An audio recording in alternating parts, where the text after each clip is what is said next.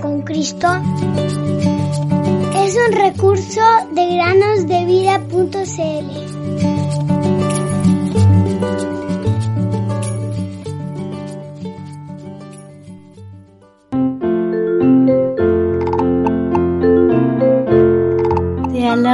Padre, Señor del cielo y de la tierra, porque escondiste estas cosas de los sabios y de los entendidos y las revelaste a los niños. Mateo 11:25. Bienvenidos queridos amigos y amigas a un nuevo día de meditaciones en el podcast Cada día con Cristo. En Nueva York, Estados Unidos, un evangelista, invitado por americanos de origen africano, entró en la sala prevista para la reunión y fijó su mirada en una estatua de mármol que representaba a un hombre blanco. Sorprendido, el evangelista se detuvo un momento, apuntó a la estatua y preguntó a uno de los hombres, Dígame, ¿quién es ese personaje de la estatua? El hombre respondió con una gran sonrisa en su rostro. Él es Abraham Lincoln, mi libertador.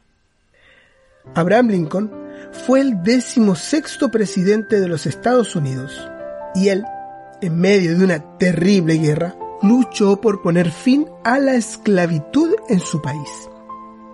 El hombre que hablaba no había vivido esa guerra, no había conocido a Abraham Lincoln, pero sabía que gracias a él había adquirido los derechos que tiene un hombre libre. Él podía decir con toda certeza y sin temor a equivocarse que él era su libertador. Pero Queridos amigos y amigas, la verdad es que hoy en día todos los hombres están esclavizados de una manera más terrible todavía. Satanás ejerce sobre ellos una esclavitud de la que no pueden liberarse solos. Están atados con unas pesadas cadenas y con unos grilletes bien apretados.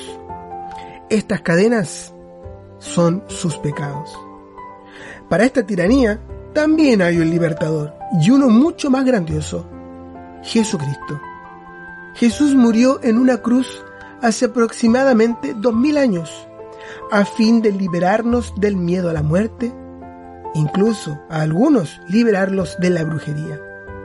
En aquella época nosotros todavía no habíamos nacido, pero mediante la fe podemos beneficiarnos personalmente de la liberación que Él nos brindó.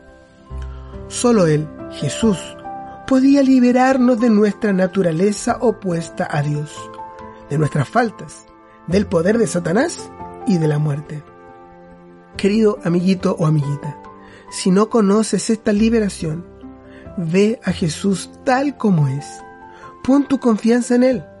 Él te va a perdonar te liberará de la esclavitud del pecado y te dará una paz sin igual, una paz que el mundo no puede conocer. Así que, si el Hijo los hace libres, ustedes serán realmente libres. Juan 8:36.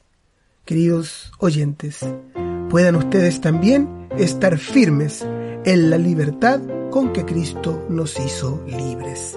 Gálatas 5:1 Dejad a los niños venir.